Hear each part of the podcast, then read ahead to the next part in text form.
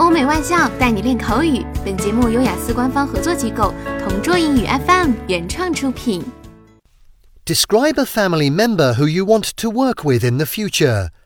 You should say who he or she is, whether you worked together before, what kind of work you would like to do with him or her, and explain how you feel about this family member.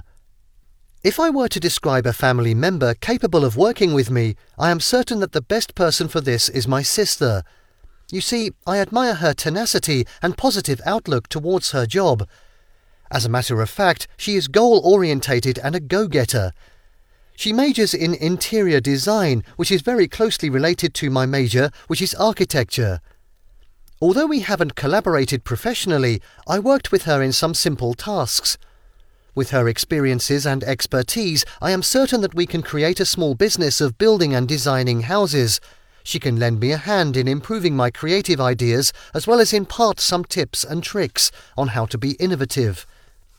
If this teamwork would happen in the near future, I have no doubt we can create a successful business together. OK，以上就是今天口语话题的全部内容。想要免费获得雅思口语完整题库的小伙伴，快来关注微信公众号“同桌雅思英语”，回复关键词“口语题库”就可以啦。同桌祝你早日涂鸦成功！